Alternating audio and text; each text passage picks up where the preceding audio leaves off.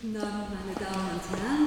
Ich freue mich sehr, Sie im Namen des Frankfurter Ring heute Abend so zahlreich begrüßen zu dürfen.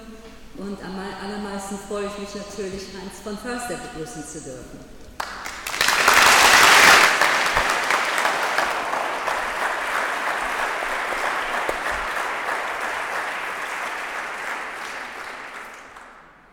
Dass Heinz von Förster heute Abend bei uns in Frankfurt ist, hat sich eigentlich vor einem Jahr angebahnt, als mich Menschen, die im Moment in Hamburg stattfindenden Weltkongress der Sozialpsychiatrie planten, fragten, wen können wir denn als zündenden Sprecher nehmen, um unseren Kongress einzuleiten.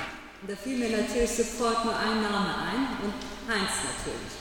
Nun gab es diverse Komplikationen, aber ein Jahr ist vergangen und Freitag ist Heinz tatsächlich aus dem weit entfernten Kalifornien eingeflogen, ist nach Frankfurt geflogen, hat dort auf sehr abenteuerliche Art und Weise, wie ich gehört habe, den besagten Kongress eröffnet. Und äh, ich bin sehr froh und dankbar, dass er die weitere Strapaze auf sich genommen hat, für einen Abend wieder aus Hamburg auszufliegen, nämlich zu uns nach Frankfurt, um morgen wieder zu besagten Kongress zurückzufliegen. Und äh, das ist natürlich eine, eine super Freude für uns. Äh, ich habe heute Abend die schöne Aufgabe, Ihnen vorzustellen. Und das hat auch, wie gesagt, eine Vorgeschichte, denn vorgestern Nacht, kurz um Mitternacht, äh, klingelt das Telefon mich aus dem Bett und ich stürze ran und denke, das ist sicher Notfall mit irgendeinem Patienten oder was. Da waren es aber die Kongressleitung vom besagten Kongress in Hamburg. Und die sagten, äh, morgen eröffnet doch Heinz von Förster unseren Kongress und äh, uns ist auf einmal eingefallen, wir wissen überhaupt nicht, wie wir ihn einführen und vorstellen sollen. Können Sie uns einen Rat geben? Und das kurz vor Mitternacht. Ich sagte eigentlich nicht, denn ich habe dieselbe Aufgabe am Montagabend in Frankfurt und ich weiß auch nicht, was ich sagen soll. Denn ich glaube, unser Vortrag heute heißt irgendwas von das Begreifen begreifen. Aber wie wir das Begreifen des Begreifens bei Heinz begreifen sollen, das ist mir immer noch äh, schleierhaft. Die einzige Art und Weise ist eben das tatsächliche Greifen. Und ähm, insofern denke ich, er wird einfach für sich selbst sprechen. Ich kann nur sagen, aus der langen, langen Zeit, die ich ihn kenne, äh, dass äh, ich vom ersten Moment an in Heinz verliebt war und dass es fast ebenso gegangen ist, der ihn getroffen hat. Ja, was heißt fast? Ich denke allen so. Und ähm, als ich zuerst meinen Kindern begann, von Heinz vorzuschwärmen, vor langen Jahren, da sagte ich mal, ähm, Heinz hat diese einmalige Präsenz, dass jeder, der mit ihm spricht, das Gefühl kriegt, dass er für Heinz der allerwichtigste Mensch auf der Welt ist. Meine Tochter war damals noch sehr viel kleiner und nachdem sie ihn kennengelernt hatte, guckte sie mich an und sagte, die Menschen kriegen sicher alle das Gefühl, aber bei uns, da ist es natürlich wirklich so. und ich denke, damit will ich es auch äh, jetzt beruhen lassen und wir werden Heinz das Feld überlassen, denn das Unbegreifliche begreifbar zu machen, das äh, ist eine seiner Meisterschaften. Bitte schön. Danke, danke. Begreifen? Ja, ja.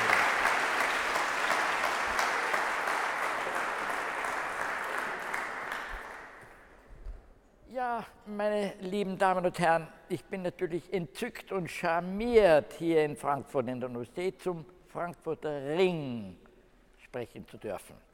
Äh, die Einlader schon waren für mich ganz faszinierend, die Einführung jetzt faszinierend. Äh, ich habe, muss gestehen, sehr wenig vom Frankfurter Ring gewusst, bevor ich hier eingeladen worden bin. Und dann habe ich das erste Programm äh, geschickt bekommen und habe gedacht, das ist wieder einmal faszinierend.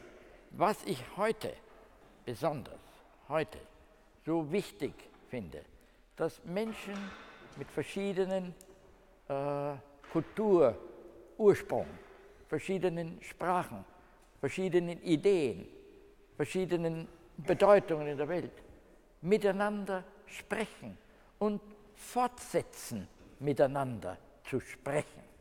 Und äh, wie ich diese Programme vom Frankfurter Ring gesehen habe, habe ich mir gedacht, das ist genau eine Gruppe von Menschen, die ein ähnliches Programm für sich haben.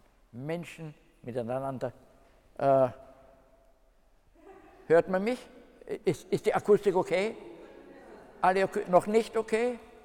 Soll ich mehr ins Mikrofon sprechen, mehr so? Moment, schieben wir es näher. Denn der Witz, dass ich hier bin, ist, dass ich ja verstanden werde. Geht's? Na, vielleicht weiter unten. Ich kann ja auch daneben stehen. 1, 2, 3, 4, 5, 6, 7, 8, 9, 10. Da hinten auch. Hört man mich? Man hört?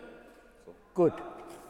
Gut. Also kurz wollte ich sagen, ich habe mich so gefreut, hier einen kleinen Beitrag leisten zu dürfen und zu unterstützen, den Versuch, verschiedene Kulturen, verschiedene Erziehungsrichtungen äh, sich überbrücken zu lassen. Wie geht man da vor? Und da muss ich gestehen, äh, weiß ich es heute noch nicht ganz, wie man da vorgeht. Und äh, die Idee, die ich heute mit euch ausprobieren möchte, ist zurückzutreten, völlig zurückzutreten und sagen, wie wenig wissen wir? Was ist unser Unwissen? Denn wenn ich die Tiefe des Unwissens verstanden habe, kann ich von dort vielleicht hinausreichen in andere Gedanken, in andere Ideenwelten und kann nicht von meiner behaupten, so ist es. Das Gefährlichste meiner Meinung nach ist dieses Wörtchen ist. Und äh, wenn es uns gelingt, um dieses Wörtchen ist herumzureichen zum anderen, dann haben wir schon einen großen Schritt vorwärts gemacht, nämlich wir haben den anderen erreicht. Also wie Sie vielleicht schon aus meinem komischen Titel gesehen haben, möchte ich das Glaube und unseres Wissens so weit unterminieren, als es mir möglich ist, diesen Glauben zu unterminieren. Und da haben Sie ja gesehen, der Titel ist über Bewusstsein, Gedächtnis, Sprache, Magie und andere unbegreifliche Alltäglichkeiten. Und ich möchte gerne, wenn es mir gelingt, zumindest es anzudeuten, wenn Sie jetzt hier nach Hause gehen, sagen, unglaublich, das ist doch ein Wunder. Ich habe leider vergessen, welcher Philosoph gefragt worden ist, sagen wir doch ein wirkliches Wunder. Und da stand daneben eine Kerze, ich gesagt, da ist eins. Wenn mir das gelingt heute, dann wäre ich sehr, sehr froh, zumindest eine Andeutung gelänge, dann wäre ich schon sehr glücklich, dass wir das Alltägliche als etwas Bewundernswertes empfinden. Okay, also wie soll ich vorgehen? Äh, habe ich zwei Abteilungen heute. Die erste Abteilung, ein Gut-Feeling, wie man in Amerika sagt, so ein, nicht ein verstandenes, sondern äh, jetzt verstehe ich, was der Mensch äh, da sagt, wenn er von Unwissbarkeit spricht. Äh, zwar nicht da im Kopf, da geht es noch nicht ganz gut, aber äh, da fühle ich schon, von was er redet. Okay. Und daher habe ich gebeten, die Organisation, diese sogenannten, wie wir in Amerika sagen, Handouts zu machen. Und dann lade ich Sie ein, ein dieses Handout hervorzunehmen. Hat jeder eins? Haben alle diese Zettel? Alle haben die Zettel? Wenn nicht alle, dann mache ich eine kleine Pause, bis jeder so einen Zettel hat. Wer hat keinen Zettel? Eins, zwei, drei, vier, sechs, acht. Gut. Kleine Pause, bis alle die Hände aus haben.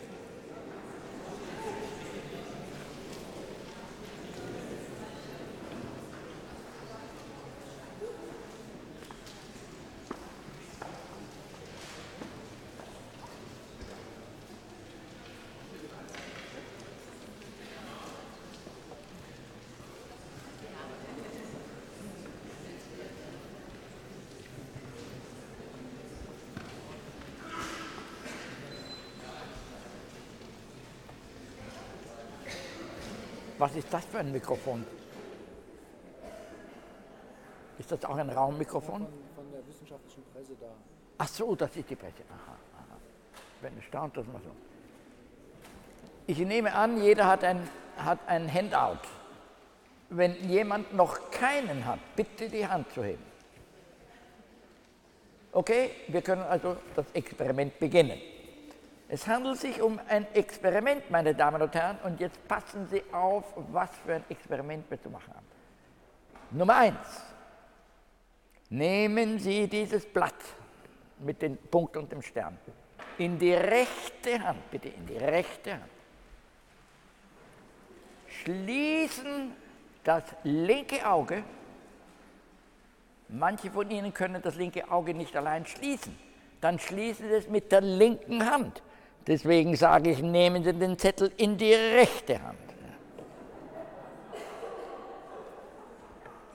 Jetzt bitte schauen Sie genau, was ich mache. Ich nehme linke Hand, Auge zu. Fixieren Sie den Stern mit dem rechten Auge und bewegen das Blatt langsam nach vorne und nach hinten. Fixieren Sie den Stern. Plötzlich ist der schwarze Punkt verschwunden.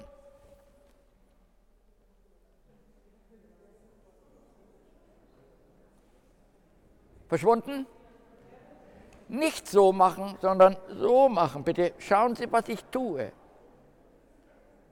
Fixieren und nicht mogeln, bitte dann plötzlich nach rechts schauen, ob der Punkt noch da ist.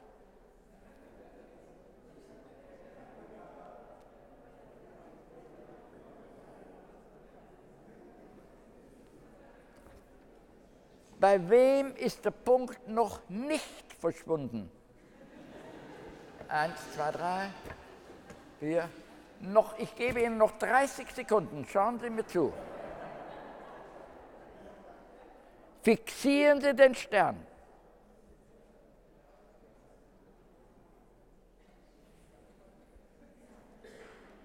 Verschwunden? Wenn der Stern noch im, wenn der Punkt noch immer nicht verschwunden ist, praktizieren Sie in the privacy of your home.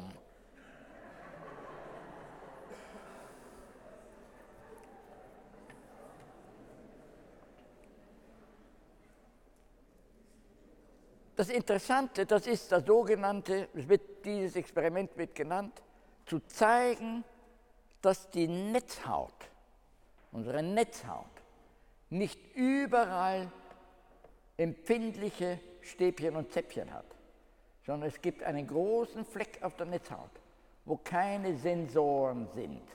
Und das ist die Stelle, wo der optische Nerv die Netzhaut verlässt. Da ist kein Zäpfchen, kein Sternchen. Wenn dort eine, ein Bild hinfällt auf diesen Platz, kann es nicht gesehen werden. Das ist sehr klar. Das ist die physiologische Erklärung des blinden Flecks. Das Interessante, dass die physiologische Erklärung des blinden Flecks nicht das wirkliche Erstaunliche des blinden Flecks erklärt, nämlich, dass wir normal in den Raum schauen, das visuelle Bild völlig geschlossen ist. Nirgendwo, wenn Sie hierher schauen, entweder mit einem Auge, mit beiden Augen, werden Sie sich bewusst, dass eine Stelle des Licht, des Blickfelds einfach in ihrem Bewusstsein nicht vorhanden ist. Sie sehen nicht, dass sie nicht sehen. Sie sehen nicht, dass sie nicht sehen. Das nennt man eine, äh, eine, ein Problem zweiter Ordnung. Denn Sie müssen ja zuerst von Sehen sprechen, damit Sie sagen können, sehen und nicht sehen. Nicht sehen von nicht sehen. Wir haben heute in der ganzen Problematik, die uns betrifft, ob sie jetzt politisch, kognitiv, persönlich, mit solchen Problemen zweiter Ordnung zu tun. Das sind Probleme, das sind Begriffe, die sich auf sich selbst anwenden lassen. Das sind Begriffe, die sich selbst brauchen, um auf sich anwendbar zu werden. Ich habe in meiner Liste oben genau eine solche Anzahl von Begriffen erwähnt, die erst durch die zweite Ordnung auftauchen. Ich könnte nicht von einem Bewusstsein sprechen, wenn Sie sich nicht Ihres Bewusstseins bewusst werden. Wenn Sie darüber überhaupt nicht reflektieren, ist das Bewusstsein ja noch gar nicht da. Erst wenn Sie sagen, ja, denken Sie daran an bla bla bla. Ach so, ja natürlich. Das sind also Begriffe zweiter Ordnung, die Sie selber brauchen, um überhaupt entstehen zu können. Sprache gehört in diese Kategorie. Warum? Na, sagen Sie, was ist Sprache? fragt jemand. Ja, Sie müssen ja sprechen können. Sie müssen ja wissen, was Sprache ist. Sonst könnten Sie mich ja die Frage nicht fragen. Also ist die Frage beantwortet sich bereits selbst, dadurch, dass sie überhaupt ausgesprochen werden kann. Nun, Sprache spricht ja immer von sich selbst. Es gibt ja ein Wort für Sprache und das ist Sprache. Es gibt ein Wort für Wort, wie Sie wissen, das heißt Wort. Also Sprache ist selbstreflexiv, ist ständig, spricht über sich und von sich selbst.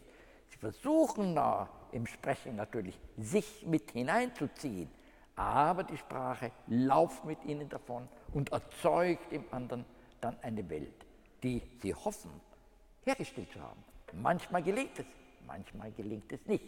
Und das ist das seltsame Problem mit der Sprache. Die Bedeutung einer Äußerung wird vom Hörer und nicht vom Sprecher definiert. Also wenn zum Beispiel ein Lehrer sagt, und diese dummen Buben, den habe ich jetzt schon gelehrt und gelehrt und gelehrt, noch immer verstehen es nicht.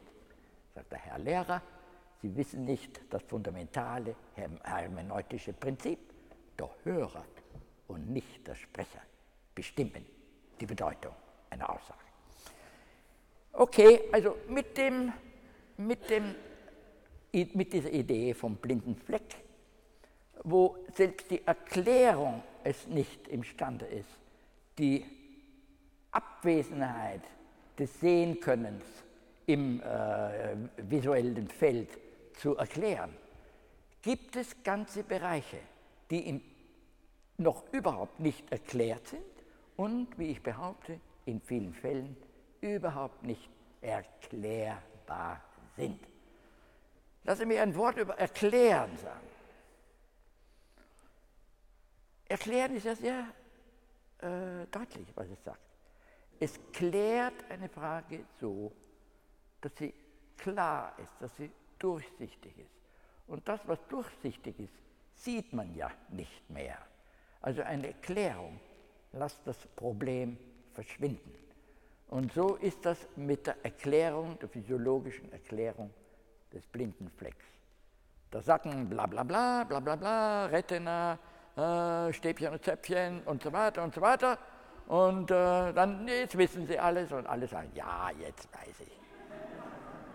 Und in der Tat wissen sie nichts. Sie haben keine Ahnung, wieso wir nicht sehen, dass wir nicht sehen. Durch eine Erklärung wird das Problem zum Verschwinden gebracht. Ich möchte Sie gerne aufmerksam machen. Andere Kulturen lassen sich nicht so leicht hineinlegen, als wir uns gerne hineinlegen lassen. Und daher ist es so wichtig, dass der Kreis hier sich mit den Brücken zwischen dieser und zwischen anderen Kulturen beschäftigt. Äh, ich ich äh, sehe äh, Wissenschaft, Wissenschaft als eine Tätigkeit, die Wissen schafft. Und das kann man auf viele verschiedene Arten. Da gibt es eine Menge Wege, die man gehen kann, die zu einem Wissen führt. Ob die Art des Wissens längs der verschiedenen Wege auf einer ähnlichen Weise beruht, lässt sich nicht sagen. Es lässt sich nur sagen, dass wenn die die Wege vielleicht zurückgehen und fragen, was tun wir in unserer Tätigkeit, die Wissen schafft, können wir ein Verständnis erreichen. Ich sehe zwei, es gibt so viele Wege, die äh, man gehen kann, aber ich möchte heute Abend vielleicht nur zwei berühren. Ein Weg, ein Weg im Deutschen äh, nicht leicht auszudrücken, aber er hat einen lateinischen Namen. Er wird üblicherweise referiert als im Lateinischen Scientia. Äh, Im Englischen heißt das Science, im äh, Französischen Science, im Italienischen Scienza. Aber im Deutschen haben wir nicht einen parallelen Begriff für Scientia. Das Ähnlichste, was ich finden konnte, was ich mir denke, ist Naturwissenschaft. Entspricht vielleicht dem Scientia-Konzept am nächsten. Was ist die indoeuropäische etymologische Wurzel von Scientia? Äh, wenn Sie Ihren Duden zu Hause haben, können Sie nachschlagen, da finden Sie die indoeuropäische Wurzel, ist Ski, S-K-I. Ski ist die indoeuropäische Wurzel von Science, Scientia, Scientia, etc. etc. Für was steht Ski? Ski steht für Trennung. Ski steht für separieren. Ski steht für unterscheiden. Also Science oder Naturwissenschaften oder Wissenschaft in diesem strengen Sinn ist separieren, trennen, unterscheiden. Was für Worte werden in unserem Sprachschatz von Ski geboren?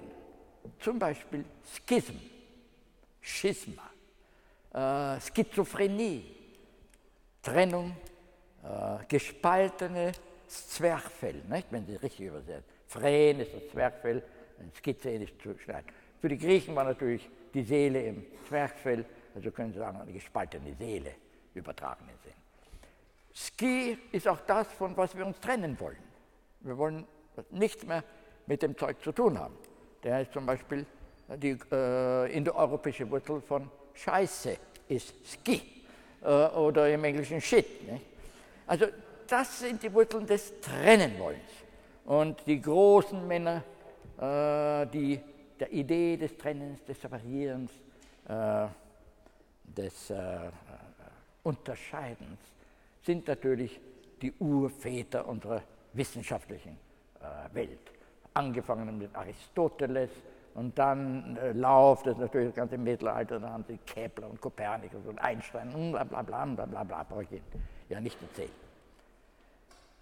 Das ist die große Tradition, unter der wir aufgewachsen sind, auf der Schule, in der Mittelschule, im Gymnasium, da lernen wir genau, wie man unterscheidet. Taxonomien trennen, das sind Elefanten, das sind Kamele und so weiter und so weiter, dass man ja nur nicht einen Elefant mit einem Kamel verwechseln könnte. Was sind die Komplemente zu trennen, separieren und unterscheiden? Das können Sie ja sehr leicht überlegen. Trennen, vereinen. Separieren, verbinden. Unterscheiden, vereinheitlichen.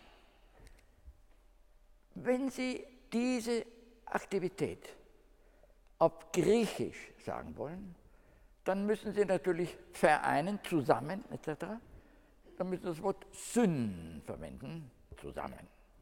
Und stellen, machen, hinbringen, machen, ist Histamen im Griechischen. Und wenn man das schnell ausspricht, Synistamen, dann kommt System heraus.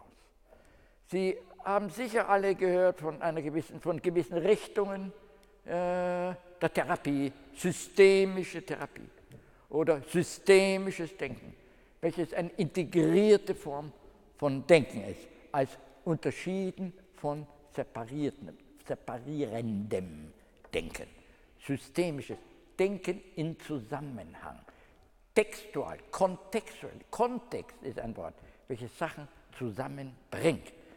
Wenn Sie hören die Entwicklung der abendländischen Wissenschaft in den letzten 50 Jahren, werden Sie sehen, dass mehr und mehr ein Bedürfnis entstanden ist, zu integrieren, nachdem 2000 Jahre der Separation stattgefunden hat.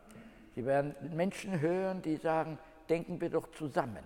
Wenn Menschen hören, die nicht mehr von der Sprache als einen Monolog sprechen und die Sprachanalyse in der Weise durchführen, indem sie sich fragen, was sind wohlgeformte Sätze, sondern Menschen, die sich fragen, was für Sätze muss ich sagen, dass der andere zumindest eine Ahnung bekommt von dem, was ich hoffe, gesagt haben zu können. Völlig andere Haltung bezüglich des Dialogs. Monolog? Nein, Dialog. Und Dialog kann ja auf hunderte Arten stattfinden. Ich kann ja meine Hand ausstrecken und die andere Hand berühren. Und ich kann das machen. Man kann ja dialogisieren auf so viele Arten, wenn man sich nur klar ist, dass Sprache nicht Monolog ist, sondern Dialog. Eine, Zusammen eine Synthese, ein Zusammensetzen. Früher natürlich, wie dieses Zusammendenken eine ganz wesentliche Funktion des Menschseins war, haben die nicht das griechische Wort benutzt. Und das griechische Wort war noch gar nicht populär. Das waren ja schon die Babylonier, das waren die Ägypter, das waren die... Mm, die haben das Magie genannt.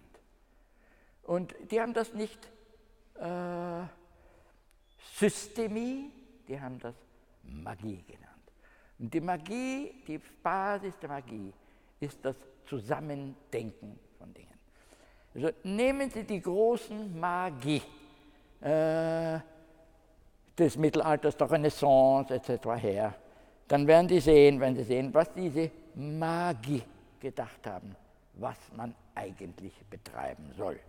Also ich werde ein paar große Namen nennen, die Sie alle kennen. Also Albert der Große, 1250, bekannt als Albertus Magnus oder Albert von Bollstedt, Graf von Bollstedt, 1250. Äh, viele nannten ihn Albertus Magus, nicht nur Magnus.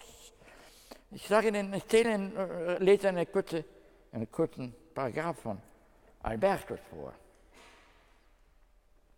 Es ist nicht so, dass Teile des Universums andere Teile verursachen, sich so oder so zu verhalten.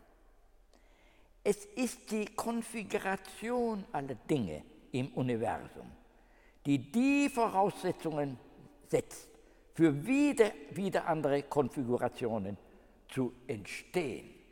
Also wie Sie sehen, die Idee einer Kausation A beursacht B oder die Unterscheidung zwischen Ursache und Wirkung ist bei Albertus überhaupt nicht vorhanden.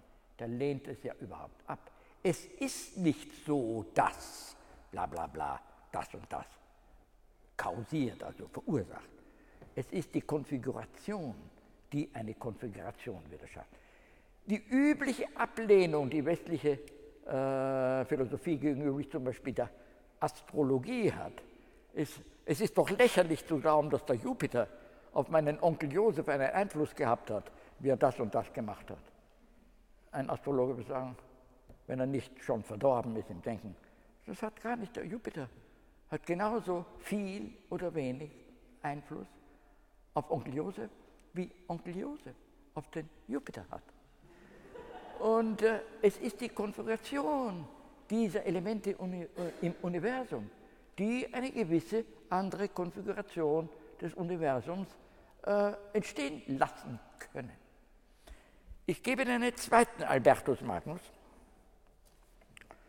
Magie bezeichnet das Bereich der gemeinsamen Wurzel aller Wissenschaften, ob sie sich mit Sternen, mit Steinen, mit Tieren oder mit Pflanzen beschäftigen. Es ist wieder ein Zusammensehen von Dingen. Okay, ich könnte natürlich noch Beispiele und Beispiele, natürlich wissen Sie, äh, Theophrastus Bombastus Paracelsus von Hohenheim, äh, der üblicherweise als der letzte Magus des Mittelalters, des späten Mittelalters bezeichnet wird. Ich habe vorhin gesprochen von Unterscheiden. und im Gegensatz dazu gleichsetzen. Sie wissen, die Paracelsus-Satz, äh, similia, similie currentur. Ähnliches wird durch Ähnliches kuriert. Es ist also sozusagen der Ur-Ur-Ur-Papa von Homöopathie. Der Mr. Hahnemann, 1870, 80 oder so etwas, hat das aufgepickt vom Paracelsus. Sagt, Gleiches wird Gleiches kurieren. Das heißt, nicht dagegen, sondern mit und eine Einbeziehung der Welt sich vorzustellen.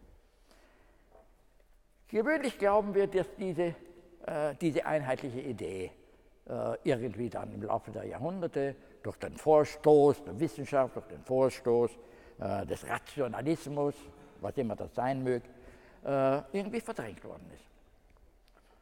Ich glaube nicht. Ich kann Ihnen einige große Magie vorstellen, die gerade noch unlängst gelebt haben. Sicherlich in Ihren Vorlesungen haben Sie den einen oder den anderen Magus kennengelernt. Ich möchte einen erwähnen, den ich persönlich sehr gut gekannt habe, und das war Gregory Bateson. Gregory Bateson hat sich immer wieder bemüht und bemüht und bemüht, diese Integration der Ideen durchzuführen. Ich gebe Ihnen zum Beispiel einen, einen Abschnitt hier aus dem Buch, schon der Titel, Mind and Nature, also schlecht übersetzt Geist und Natur. A necessary unity, eine notwendige Einheit. Geist und Natur, eine notwendige Einheit, sind schon im Titel. Und jetzt kommt, ich glaube, alle, fast jeder kann hier, jeder kann Deutsch, äh, Englisch. Darf ich Ihnen das auf Englisch vorlesen? Denn in Englisch hat er solche schönen Punch. Ja. Bei einer Gelegenheit spricht er äh, über Krebs, über Hummern, über äh, Orchideen, über Primeln, über alles Mögliche. Da zieht er ihm alles dabei. Und jetzt kommt er zu dem folgenden Satz. I offer you the phrase, the pattern which connects. Also das Muster schlecht übersetzt, das verbindet. Also Relationsstruktur schlecht übersetzt, Eh, äh, die verbindet. Also im Englischen er letztlich pattern ist ja er klar. Nicht mehr? The pattern which connects. As a synonym, I offer you the phrase, the pattern which connects. As a synonym, another possible title for this book. And we wissen, title of this book is Mind and Nature, a Necessary Unit. I offer you this phrase as a possible synonym for the book. The Pattern which Connects hätte das ganze Buch heißen können. Jetzt sagt er das folgende. The Pattern which Connects, Doppelpunkt. The crab, the Krebs, to the lobster, to Hummer. The orchid to the primrose, die Orchidee, zur Primel. And all the four of them, und alle vier, uh, and all the four, pardon mich, gesprungen, of them to me. Also, to, to me. And me to you. And all the six of us to the amoeba, to the, to, uh, to the amoeba, and in one direction, and to the backward schizophrenic to the other direction. Ich kann, man kann sich nicht besser vorstellen, was ein Magus sagen könnte, als diese Leute so zusammenzuzaubern. Nicht? Was macht denn die Krabbe und mich äh, bezüglich zu euch? So muss man denken. Diese Zusammenhänge muss man durchdenken. Äh, ich habe noch ein paar andere Beispiele, aber ich glaube, das deutet schon an in die Richtung, die ich gerne gehen möchte. Ich möchte jetzt verfolgen, äh, den ersten Pfad, den ich hier äh, vorgeschlagen habe, nämlich irgendwie ihnen die Möglichkeit zu geben, wie vollkommen hoffnungslos und ahnungslos wir praktisch allen Dingen gegenüberstehen, mit denen wir täglich zu tun haben. Ich hatte eine sehr faszinierende Referenz, die habe ich gestern einem äh, Zuhörer der Konferenz, äh, der Weltkonferenz an, oder Weltkongress an Social äh, Psychology gegeben. Leider hat er mich nicht zurück ins Hotel gebracht, aber ich lasse ihn, möchte Sie ganz kurz erzählen. Ich glaube sogar, Sie haben alle das Buch zu Hause, von dem ich jetzt sprechen möchte. Sie kennen sicher alle das Buch von Oliver Sacks. Und der Titel von dem Buch ist Der Mann, seine Frau mit einem Hut verwechselte. Ich glaube, fast alle kennen das. Wer kennt es nicht? Na doch, eine Menge kennen es nicht. Okay, ich werde also ganz kurz äh, auf diese Sache. Es ist eine Sammlung von klinischen Beobachtungen, die Oliver Sacks, da der ein Psychiater ist, in den verschiedenen Institutionen gesammelt hat und hat seltsame Fälle oder brillant beschrieben in diesem Buch. Das sind zehn oder zwölf verschiedene Geschichten. Jetzt bitte passen Sie für einen Moment auf. Der englische Titel von dem Buch ist The Man Who Mistook His Wife for a Head. Der Mann also mistook, verwechselte His Wife for a Head. Gut. In einer anderen Konferenz habe ich auch auf Oliver Sacks zurückgegriffen. Es waren alles amerikanische Psychiater, die natürlich alle das Buch gekannt haben. Ich sage, Sie erinnern sich doch das Buch von Oliver Sacks mit dem Titel The Man Who Took His Wife for a Head, sagte ich. Wow, Heinz, das Buch heißt ja ganz anders. Sage, wie heißt das? The Man Who Mistook His Wife for a Head. Aha, sage ich, der Oliver Sachs sieht das von der Position des Psychiaters. Ich sehe die Situation von dem Menschen, der die, seine Frau für einen Hut hält. Der Oliver Sachs versteht nicht, habe ich mir gesagt. Versteht nicht, was los ist. Der glaubt, er macht einen Fehler. Der macht ja gar keinen Fehler. He took his wife for a head. Das nennt man doch wahrnehmen auf Deutsch, nicht? Man kann ja nicht falsch nehmen. Wir haben nicht einmal ein Wort dafür. So, also. Jetzt kommt die deutsche Ausgabe raus. Der Mensch, der Mann, seine Frau mit einem Hut verwechselte. Wenn ich der Autor bin, nehme ich ein Lexikon und schaue nach, was Mistook heißt. Ja? Da gibt es die wunderschöne Ambiguität, Zweideutigkeit, wenn er gesagt hätte, der Mann, der seine Frau für einen Hut hielt. So herum oder so herum. Er hat sich das verlieren lassen. Er hat das nicht aufgegriffen als eine Möglichkeit, auch dem Patienten eine Chance des Wahrnehmens zu geben. Nicht, wenn der äh, in Delirium tremens Patient da die Mäuse herauf und herunter laufen sieht. Da laufen die Mäuse herauf und herunter. Und wenn der Arzt sie nicht sieht, too bad for the doctor. Der muss das lernen, die Mäuse zu sehen, sonst weiß er ja nicht, was Dementia, äh, äh, Delirium tremens ist. Nicht? Das muss man doch wissen. Okay. Also jetzt aber Oliver Sacks und ein Bericht aus seinem Buch. Da hat er also zahlreiche solche faszinierende, äh, verschiedene Ansichten der Welt, wie zum Beispiel der Mann seine Frau für den Hut hält und andere. Eine Geschichte, alle die, die das Buch haben, empfehle ich diese Geschichte zu lesen. Es ist die Geschichte über die Zwillinge. In einer Institution, in einem äh, äh Mental Hospital, also hat er ohne zu tun, konsultiert, er kommt dorthin, dann setzt er sich erstmal in den Garten und macht seine Notizen, was er gerade gesehen hat. Und er weiß auch, dass in diesem, äh, in, in diesem Institut gibt es ein Zwillingspaar, die bekannt sind, äh, das nennt man dann Kalendristen, also das sind Leute, denen man sagt, sag, was ist der 15. Juli 1246? Da sagt er am Donnerstag. Oder man kann ihn fragen, was ist der 12. November 2104? Freitag. Äh, und dann kann man nachschauen in den 2000-jährigen Kalendern und die sind immer richtig. Das erste Mal möchte ich Sie darauf aufmerksam machen, dass kein Mensch in diesen Institutionen sich darüber wundert. Die sagen, no ja, das sind die Zwillinge, die können das. Ne? Gut, Babler. Ja. Na, also eines schönen Tages, die Kinder und so weiter und so weiter. Also sitzt er im Garten, macht seine Notizen und da sieht er drüben, ganz nah von ihm, die beiden Zwillinge sitzen und die sind sehr komisch, die haben so dicke Köpfe, herausspringende Augen mit ganz großen Vergrößerungsgläsern drin, die schauen also wie seltsam mit Zwergen aus, äh, klein, bewegen sich alle so und haben solche Stimmen. Ne?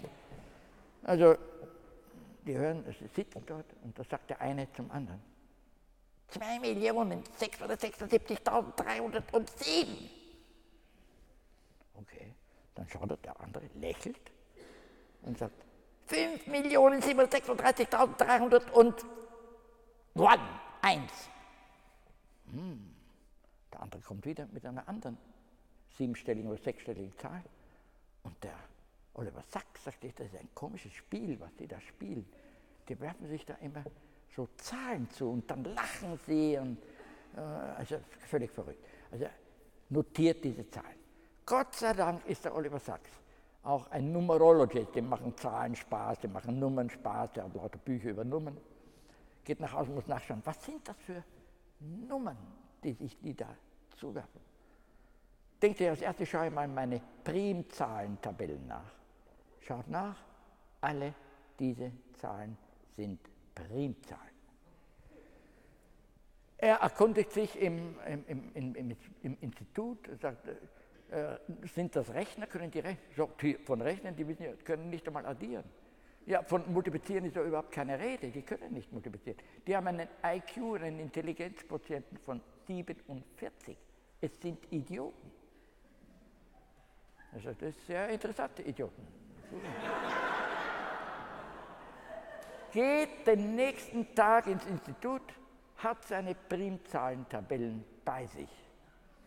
Und äh, die fangen, äh, die wieder spielen wieder. Diesmal sind sie schon auf siebenstelligen, ja, 22.346.707. Dann sagte sie, okay, setze ich dazwischen und sagt 77.653.401. Die schauen, beide lachen und sagen 126.723.590. Also, dem Oliver Sacks fällt alles nur so herunter. Ne? Jetzt spielen die zu dritt. Ne? Und der, immer der Oliver Sacks schwindelt, ne? der schaut immer im Buch nach. Ne? Alle sind wieder Primzahlen. Jetzt sind sie auf neunstelligen. Jetzt kommen sie zu zehnstelligen. Dann am späten Vormittag sind sie auf elfstelligen Primzahlen. Da kann der Sachs nicht mehr mitspielen, weil seine Tabellen gehen ja nur bis zehn Stellen. Okay, Jetzt sagt man, ist das nicht wunderbar? Ist das doch nicht erstaunlich? Das ist doch unerklärlich. So, ja, natürlich, das ist völlig unerklärlich. Das Amüsante jetzt für Sie könnte sein, dass Sie sagen, lieber sowieso, Herr Professor, wollen Sie mir doch diese Zwillinge erklären? Und da hören Sie doch mit Amüsement zu, was dieser Professor Ihnen erklärt, was die Zwillinge da können. Er hat keine Ahnung. Er zieht sich das aus der Nase, was er da erklären will, was die Zwillinge tun. Denn es lässt sich ja nicht erklären. Es lässt sich auch jede Erklärung nicht beweisen. Ja, es lässt sich eine Erklärung nicht einmal falsifizieren, was ja die Grundlage ist für eine akzeptable Erklärung. Nun sagt man das über die Zwillinge. Ich behaupte, das können wir über uns auch sagen. Schauen Sie einmal an, ich stehe da hier auf diesem Pult und mache da so merkwürdige Grunz- und Zischlaute, die ich dadurch erzeuge, dass ich Luft zwischen meinen Stimmritzen durchblase. Ja? Und da sitzen sie und einige von ihnen nicken und äh, sagen irgendwie ja, interessante Grunz- und Zischlaute. Oder andere sagen, das ist ein Blödsinn, diese Grunz- und Zischlaute. Aber jedenfalls, sie haben ja nichts anderes als meine Grunz- und Zischlaute, die ich durch das Pressen von Luft aus der Lunge durch meine Stimmritzen erzeugen kann. Also wenn das nicht eine seltsame Sache ist, dann weiß ich nicht was. Ja? Und zwar ist das genauso phänomenal wie die Zwillinge. Und zwar ist es genauso phänomenal, dass wir buchstabieren können, dass wir fragen, was ist die nächste Straßenbahn nach dem Bahnhof? Und der Mann sagt, der Siebener oder was immer. Doch rätselhaft. Okay, ich könnte natürlich viel weitergehen. Ich könnte formale Beweise des Unwissbaren liefern. Aber mich hat, äh, mich hat äh, die Direktion dieses Instituts gewarnt, ich soll mich nicht mit formalen Problemen zu sehr abgeben, denn sonst geht jeder nach Hause. Äh, möglichst soll ich nicht mit Zahlen operieren. Und da war ich natürlich etwas erschreckt, denn ich wollte ja gerade eine Brücke zwischen verschiedenen Welten erzeugen. Aber dann habe ich Gott sei Dank das Programm bekommen und da sind die Seitenzahlen alle angeführt. Also es hat von Zahlen gewimmelt. Es hat von 1 angefangen bis zur Zahl 92 gegangen. Da habe ich gesagt, so schlimm ist es ja gar nicht. Das, was ich sagen wollte ist, erlauben Sie mir für zwei Minuten, es sind nur noch fünf Minuten, äh, ein bisschen mit Zahlen zu spielen, damit man überhaupt eine Idee hat, was da alles vor sich geht. Es gibt in der Systemtheorie, die sich mit Systemen beschäftigt, ein System ist ein Kastel, ja, wo man das auf der einen Seite kitzeln kann und dann niest es auf der anderen Seite heraus. Die Fachleute nennen das Input und Output. Ja. Aber man muss es gar nicht so nennen. Man sagt nur Reiz und Reaktion. Oder Sie können es nennen, wie immer Sie wollen die Lippen. Äh, das Kausalgesetz, wie Sie wissen, also Ursache, Wirkung. Ne? dazwischen ist ein Magier, der transformiert die Ursache in die Wirkung. Das ist der Operator. Ja? Schwerkraft. Ja? Bumm, darunter. Schwerkraft transformiert diesen Gegenstand, den ich noch in der Hand habe, bumm, hier herunter. Ursache und Wirkung. Der Inbegriff dieser Trivialität ist die sogenannte triviale Maschine. Maschine ist einfach ein abstrakter Begriff für ein solches System, das dieses und jenes machen kann. Triviale Maschine ist deswegen trivial, denn sie analytisch zu bestimmen ist trivial. Nehmen Sie an, eine solche äh, Maschine ist, die ein Anagramm rechnet. Sie wissen, was ein Anagramm ist. Sie setzt für einen Buchstaben A einen anderen Buchstaben B ein. Nehmen wir eine Maschine, die vier Buchstaben nur hat, ein Alphabet von vier Buchstaben, A, B, C, D. Und dann kann diese Anagrammmaschine kann rechnen, von A gibt es ein B, statt B ein C, C ein D und, äh, und D ein A. Meine Anagrammmaschine. Alle haben sie sicher Anagramme selber erfunden. Ich habe meine Anagramme als kleines Kind schon benutzt, um meiner Freundin Briefe zu schreiben, die die Eltern nicht lesen sollten. Und äh, da haben wir abgemacht, ich werde für den Buchstaben immer den Buchstaben nehmen, so konnten wir uns wunderschöne Liebesbriefe schreiben. Nehmen Sie so eine Anagrammmaschine und die macht die Übersetzung von A nach B, B nach C, C nach D, C nach A. Sie nehmen die Maschine, stellen sie auf Ihren Schrank, lassen sie eine Million Jahre auf dem Schrank liegen, nehmen die Maschine nach einer Million Jahre wieder runter und drücken auf A, es kommt B heraus, drücken auf B heraus, kommt C heraus, etc. Sollten Sie vergessen haben, was diese Maschine tut, dann brauchen Sie sie ja nur prüfen. A mit dem B machen, B, C, C, D, E, A. Dann wissen Sie wieder, wie diese Maschine lautet. Analytisch kein Problem, trivial zu bestimmen. Jetzt habe aber die Systemtheorie oder die Systemik Systeme erfunden, die, wenn sie einmal benutzt sind, ein anderes Anagramm rechnen. Also ABC war zuerst, dann A nach B. Das zweite Mal, wenn Sie einmal benutzt haben, wird es eine andere Anagramm rechnen. Wenn Sie es wieder benutzt haben, wird es wieder ein anderes Anagramm rechnen. Also wenn Sie es analytisch bestimmen wollen, dann können Sie noch und noch arbeiten. Dann sagen Sie, oh, jetzt habe ich gefunden, wie das System arbeitet. Und dann sagen Sie, okay, jetzt ist das ein analytisch untersuchtes System. Jetzt ist es aber schon wieder ein anderes.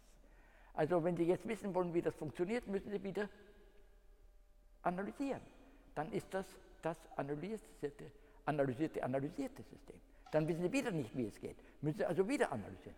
Sie können ad infinitum analysieren, und sie werden nicht wissen, wie das System arbeitet. Daher tun wir in unserer westlichen Welt, versuchen alles, was wir begegnen, welches diese faszinierende, nicht triviale Eigenschaft hat, zu trivialisieren. Äh, das beste Beispiel sind sicher unsere Kinder, die kommen dauernd mit, mit absolut nicht trivialen Antworten. Wir fragen, was ist 2 mal 2, sagt er grün. Ja? Na, was macht man mit so einem Kind? Man schickt es in die staatlichen Trivialisationsanstalten, sodass er dann wirklich immer nur vier sagt, ne? etc. Was ich sagen wollte, ist in dem formalen Beweis wird gezeigt, dass es ganz elementare Systeme, Maschinen gibt, die prinzipiell nicht analysierbar sind. Und ich postuliere, wir alle sind solche Systeme, die prinzipiell nicht analysierbar sind. Also die Hoffnung, einen, eine Psyche zu analysieren, wenn sie mehr als vier oder fünf verschiedene Zustände hat, ist falsche Propaganda. Ich kann die Psyche nicht analysieren. Man kann vielleicht etwas synthetisch arbeiten, man kann vielleicht helfen, jemanden anderen etwas zu tun. Aber wieso er das tut, davon hat man überhaupt keine Ahnung. Ich möchte zum Abschluss Ihnen eine Parallele zwischen zwei großen Welten zeigen. Und diese Parallele habe ich auf der letzten Seite äh, meines kleinen Handouts gemacht. Das ist die Nummer 13. Wenn Sie das herumdrehen, sehen Sie hier einen aus dem Jahre 1610 gemachten Holzschnitt der gehörte die Metaphoren, das ist Aphorismi Uberigani, die sind von Barus Ubigerus 1630 gezeigt worden. Wenn Sie Ihr Latein sich noch erinnern, dann sehen Sie, was diese ganzen Figuren miteinander sprechen. Ich habe sie hier auf Deutsch übersetzt. Da sagt der eine zum Beispiel, Nil sine vobis, nichts ohne dich. Oder Virtus unita fortio. Tugend vereint ist stärker. Alle diese, alle diese Aphorismen deuten auf eine Vereinigung. Durch uns alles, nichts ohne dich. Ich bin gefangen von deiner Schönheit. Ich werde dir noch weiter unterwerfen. Deine Erneuerung liegt in meinen Händen ich lebe noch durch dich. Das ist 1610. Und jetzt lese ich Ihnen vor den, letzte, den letzten Paragraph von Martin Buber, das Problem des Menschen. Und da schreibt er, betrachte den Menschen mit dem Menschen und du siehst jeweils die dynamische Zweiheit, die das Menschenwesen ist, zusammen. Hier das Gebende und hier das Empfangende. Hier die angreifende und hier die abwehrende Kraft. Hier die Beschaffenheit des Nachforschens und hier, die des Erwiderns. Und immer beides in einem, einander ergänzend im wechselseitigen Einsatz. Miteinander den Menschen darstellend. Jetzt kannst du dich zum Einzelnen wenden und du erkennst ihn als den Menschen, nach seiner Beziehungsmöglichkeit. Du kannst dich zur Gesamtheit wenden und du erkennst sie als den Menschen nach seiner Beziehungsfülle. Wir mögen der Antwort auf die Frage, was der Mensch sei, näher kommen, wenn wir ihn als das Wesen verstehen lernen, in dessen Dialogik, in dessen gegenseitig präsentem zu zweien sein, sich die Begegnung des einen mit dem anderen jeweils verwirklicht und erkennt. Und ich glaube, ich kann nicht zu Martin Buber hinzufügen, möchte der mit Martin Bubers Worten meinen Vortrag abschließen und Ihnen für die Geduld danken, mir zugehört zu haben. Danke.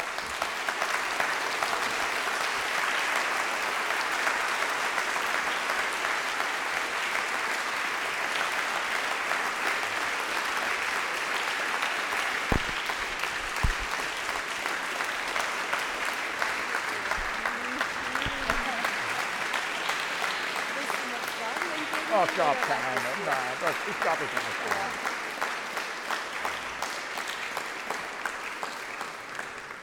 Allerherzlichsten Dank, Heinz. Genieße deine Vorträge schon so lange und bin doch immer wieder fasziniert. Und ich denke, es ist dir heute Abend gelungen, durch deine Erklärung äh, alle Klarheit, die wir haben, gänzlich zu klären. Und das ist eine große Leistung. Danke Ihnen, meine Damen und Herren. Äh, wir freuen uns im Namen des Frankfurter Rings, dass Sie mit uns diesen Abend genossen haben. Und vielleicht sieht man sich irgendwann mal wieder. Wiedersehen. Danke schön. Danke. Danke.